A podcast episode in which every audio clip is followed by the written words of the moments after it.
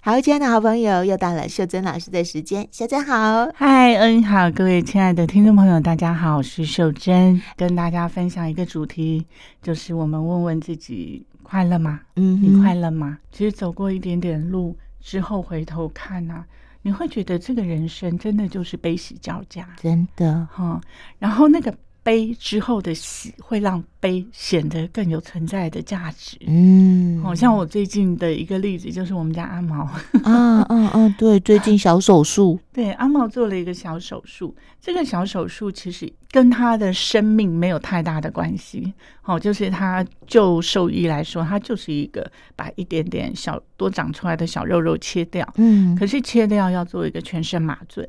这是光是我们自己人来想就会有很多的牵扯。对，担就忧，是对包包含我们就会想说，天啊，他七岁了耶，嗯，七岁也不小了耶，会未来吗？七岁他们说大概五六十嘛，哦哦哦，然后他就说，我老公就那天就泪眼汪汪的看着他说：“阿嬷，我好希望你多陪我久一点， 你就七岁了，然后我感觉我们都还没有开始，你就你就已经老了。”他很夸张，真的是半夜一个人在摸阿毛、 Oh 哎、 my god！对，然后。好感性他哦，他就说他们家，然后刚好那阿毛那几天肠胃也不太舒服，嗯嗯嗯，啊，就感觉好像快不行了。然后我我现在就在讲说，他前一只狗是哈利，就他嗯年轻嗯的时嗯候我公婆养的，他说他活到十一岁，那就我们的联想只剩四年，这怎么可以？我们这么爱这一条对小对狗，对对，然后就就那一天，我们就全家三人就是三个人送他到兽医院嘛。你知道那个狗狗全麻、它是打镇定剂，啊，他不是用那个什么，我们想的是就是直接照就照一个那个气什体么，就对昏过对去对对对，不对，是哎、它是打镇定剂，可能不同的医院对不同的做打法，血管，然后镇定剂还没有打完，阿毛就昏过去了。昏你过们去可以在旁边看到吗？还对是你们是隔着对玻璃？没有，我我们是在哦里哦面在看，里面呃就看到他麻醉，然后医生就用手去碰他的眼睛，是没有反应，可他眼睛没有闭，然后舌头露，他舌麻醉以后眼睛不会闭起来哦？对他没有闭、欸哎，，好奇妙哦！那医生就碰他的眼睛，就看他的反射动作嘛，然后他的舌头就露出来，然后整个人就瘫软了。然后你知道看到这一幕，心都碎了，哈，就是好像我们想的全麻之后会不会醒过来都不不知道，啊嗯嗯，然后会不会怎么样怎么样，对，就对光是自己的想象都把自己吓死。对，然后那个出去的时候，我跟我老公面露泪光， 就是又回到我们从小料理我们的小孩。是是，那有一个就是老大，他还曾经呃蜂窝组织炎，他也是住了院呐、然后那个在插血管的时候，因为小孩太小嘛对，，那个血管很难，父母就要被请到外啊面去，对对啊我对们就抱头痛哭，又回到那一幕，就是我们对于我们的爱爱的人，我们是放心不下的那种锥心刺骨的痛，所以那个。当兽医师把狗狗阿毛抱进去的时候，我跟我老公就转头，然后就走到车上去，就好伤心。然后那好，那就处理嘛，我们就约了三点再过来接他。接他的时候，我们想象中的阿毛是那种虚弱对、走不动，然后泪眼巴巴的看着我们。结果我们一到那个兽医院，我们才在跟护士说话，里面就传来我们的阿毛的叫声，啊非常啊的响亮。是然后那后来护士都说好，他去抱他，他就呃不用抱，他就冲出来了。啊，开门哎 就他冲自出己来，跑就出撞来，到他的玻璃门，因为太高兴，因为然后他尾想巴要这样子一直摇他一他直看摇到你们 了，他听到我们的声音，后来就冲出来，哦，我们就抱着他，我女儿就好高兴，说哇，这么精力这么旺盛。 就比预期的好很多。然后我要说的是这样的心情，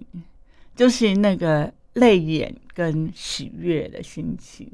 它就是一个人生的转折。所以如果有遭遇病痛的人，我们会听到一个词叫翻转，嗯嗯， 就是我们遇到一个这么重大的困顿的时候，我们的人生才有翻转的机会。嗯嗯，所以如果我不生那一场病，可能你没有办法大彻大悟的去体会到人生最重要的是什么，嗯嗯，可能还是会一直很努力的朝向我们的目标，我们的目标就是要被看见。成为一个什么样的人，或者是在职场上有一个重大的什么样的位置。可是，当你发现健康没有了，身体没有了，才会发现那个外围全部都是假的。嗯你撑不起你的生命，其实你连最简单的活着都做不到，嗯，你才会想要把这些舍弃。嗯嗯，而且这个感恩，你知道，当我那个阿毛送进去啊，跟他出来的时候那种喜悦跟安心的感觉，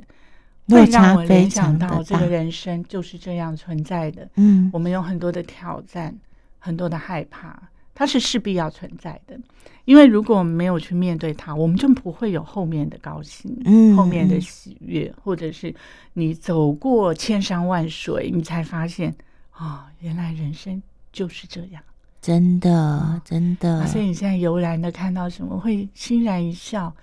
我们前面有多少千疮百孔啊，嗯跟老公打打杀杀的， 终于到了哦，我们可以一起摆手。我完全了解你，接纳你，你也完全了解我，接纳我的这一刻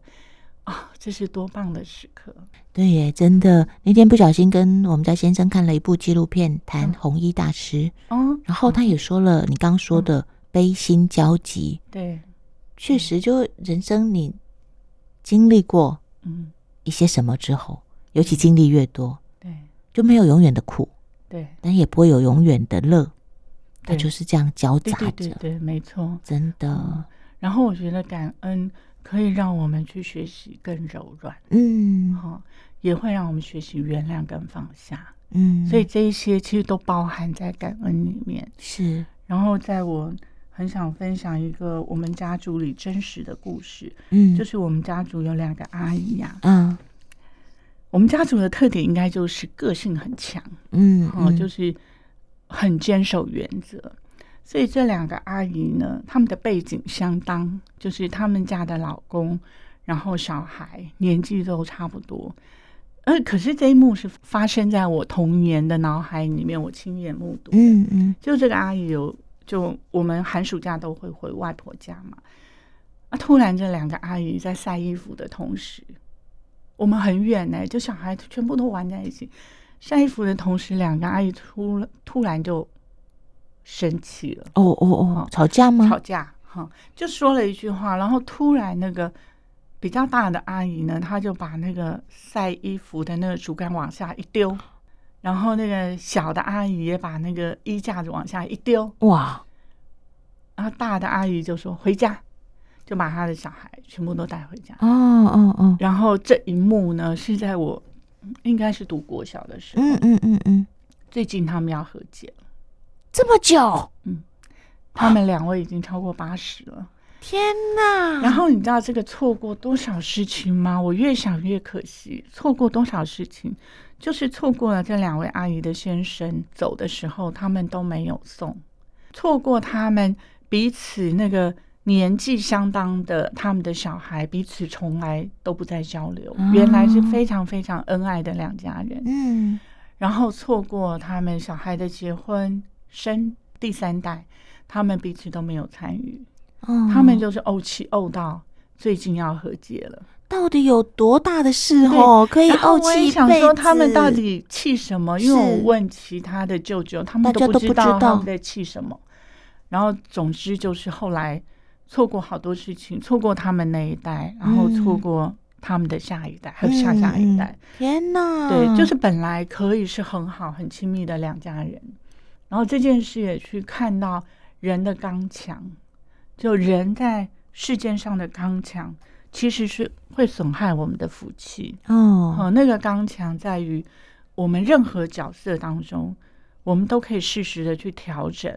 因为这些调整会让我们对于平静或快乐往前更进一步。嗯嗯嗯，所以那刚强的两个阿姨，我在想他们会不会后悔，嗯嗯或者他们不后悔，他们的第二代也会后悔，嗯哦，因为第二代以前寒暑假一定是腻在一起，上山下海的玩，可是因为母亲他们没有办法有任何的交流，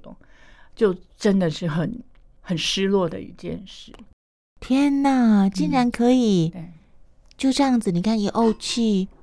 五六十年吧。如果那个时候我们才国小，我小这对么十来岁，对他们就不往来，对啊，哦，就完所全以一不直往都来没有往来哦。对。啊，就没有人知道是什么事哦。里面的人不晓得，就你知道有很多小事，真的就是小事。天哪！